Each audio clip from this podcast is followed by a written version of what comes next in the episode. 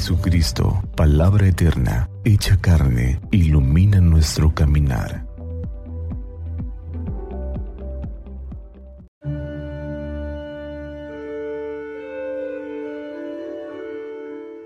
Del Evangelio según San Mateo. En aquel tiempo, al entrar Jesús en Cafarnaúm, se le acercó un oficial romano y le dijo, Señor, tengo en mi casa un criado que está en cama paralítico y sufre mucho. Él le contestó, voy a curarlo. Pero el oficial le replicó, Señor, yo no soy digno de que entres en mi casa. Con que digas una sola palabra mi criado quedará sano.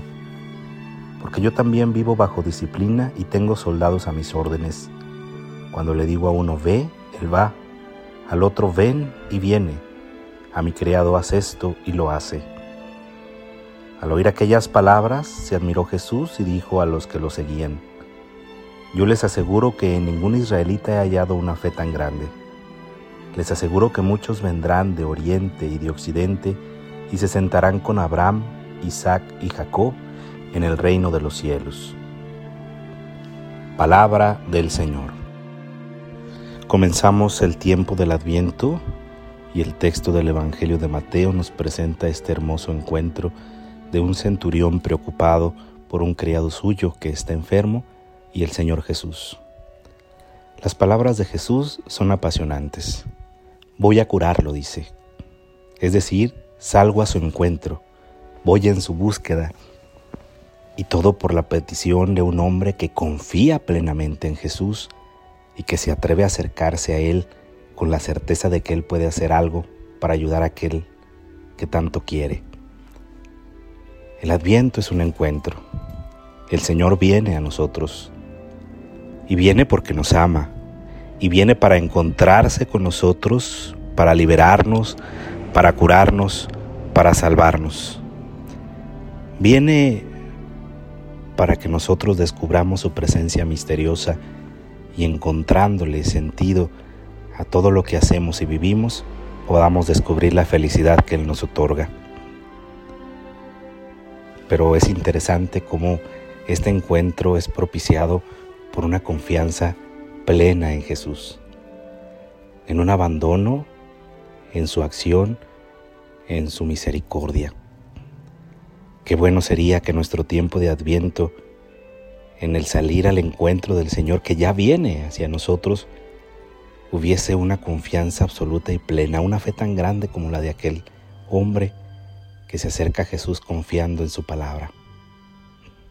Qué bueno sería que confiásemos en Jesús de manera plena. A veces en medio de las adversidades de la vida diaria, de las dificultades, del sufrimiento, del mismo temor, el miedo y la violencia que experimentamos, tendemos a perder la esperanza perdemos muchas veces la tranquilidad y la paz.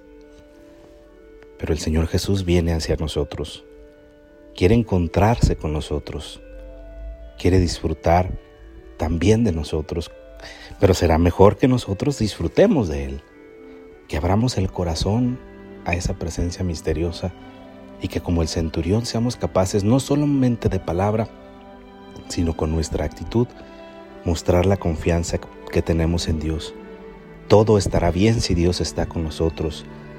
El mal no tendrá la última palabra. La oscuridad que a veces parece cernirse sobre el mundo no podrá ser vencida si una fuerza de la luz de esa presencia y de ese amor que Dios nos tiene. Vale la pena seguir caminando. Vale la pena mirar el futuro con esperanza porque Dios está ahí.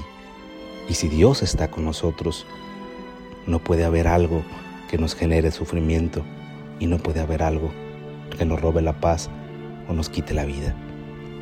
Pidamos a Dios al comenzar este tiempo de adviento que sea para nosotros una oportunidad de encuentro y de una esperanza gozosa. Que el Señor que viene hacia nosotros, como fue hacia el encuentro de aquel enfermo, nos haga también a nosotros confiar como el hombre que solicita y que pide la presencia de Dios, pero no solamente con una presencia misteriosa, extraña, sino con la presencia diaria del Señor que en medio de las personas que están a nuestro lado y en la mirada de los demás, nos ve, nos abraza y nos ama. Pidamos pues a Dios que este tiempo de Adviento sea para nosotros un tiempo de verdadera esperanza, la esperanza del Señor, la espera de nuestro Dios, el, espero, el esperar gozosamente su amor y su salvación. Que así sea.